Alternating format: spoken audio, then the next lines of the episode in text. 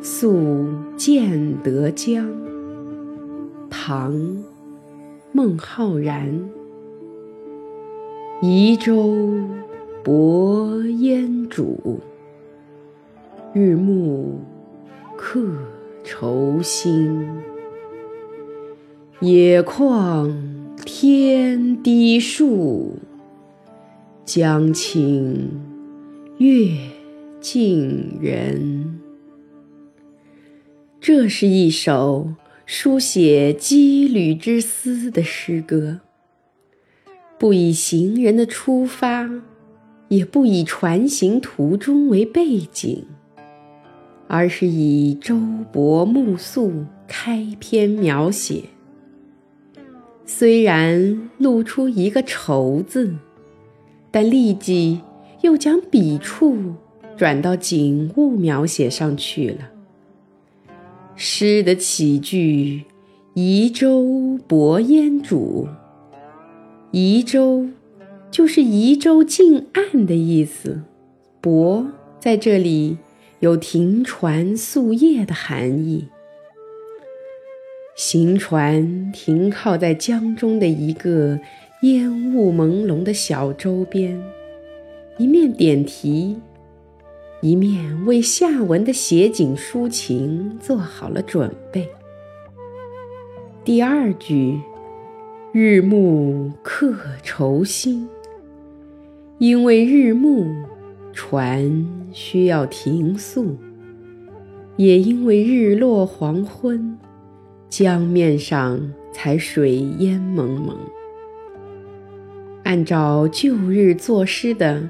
起承转合的格式来看，这第二句就将承转两重意思糅合在一句之中了。为什么日暮会聊起客愁心呢？我们可以读一读《诗经》里的一段：“君子于义，不知其妻。”何至哉？己期于时，日之夕矣。羊牛下来，君子于义，如之何勿思？在王峰《君子于义》里，描写一位妇女，每当夕阳西下，鸡尽笼舍，牛羊归栏的时刻。她就更加思念在外服役的丈夫。借此，我们不也正可以理解此时旅人的心情吗？本来行船停下来，应该静静地休息一夜，消除旅途的疲劳。可是，在这众鸟归林、牛羊下山的黄昏时刻，那羁旅之愁又蓦然而生了。接下去，诗人以一个对句谱写景物，似乎要将一颗愁心划入那空旷寂寥的天地之中。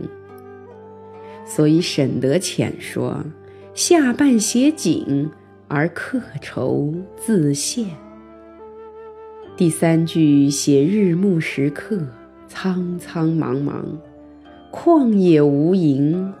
放眼望去，远处的天空显得比近处的树木还要低。低和旷是相互依存、相互映衬的。第四句写夜已降临。高挂在天上的明月，映在澄清的江水中，和舟中的人是那么的亲近。静和清也是相互依存、相互映衬的。野旷天低树，江清月近人。这种极富特色的景物，只有人在舟中才能领略得到。然而言虽止，意未尽。试想，此刻那清净的明月，会在诗人的心中引起什么呢？似有一丝喜悦，一点慰藉，但终究驱散不了团团新愁。新愁知多少？煌煌三十载，书剑两无成。山水寻无月，风尘雁落惊。诗人在《自落之月》这首诗中，显然透露了新愁是什么。诗人曾带着满怀的希望奔入长安，如今却只能一腔忧愤，难寻无月。此刻的他孑然一身，千愁万绪涌上心头。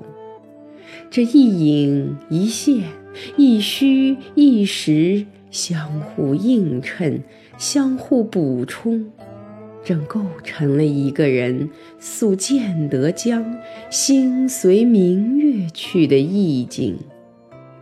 是的，这宿而未宿。不正意味深长地表现出了日暮客愁心吗？人秉七情，因物思感，感物盈志，莫非自然？孟浩然的这首小诗，正是在这种情景相生、思语尽谐的自然流出之中。显示出一种风韵天成、淡中有味、含而不露的艺术美感。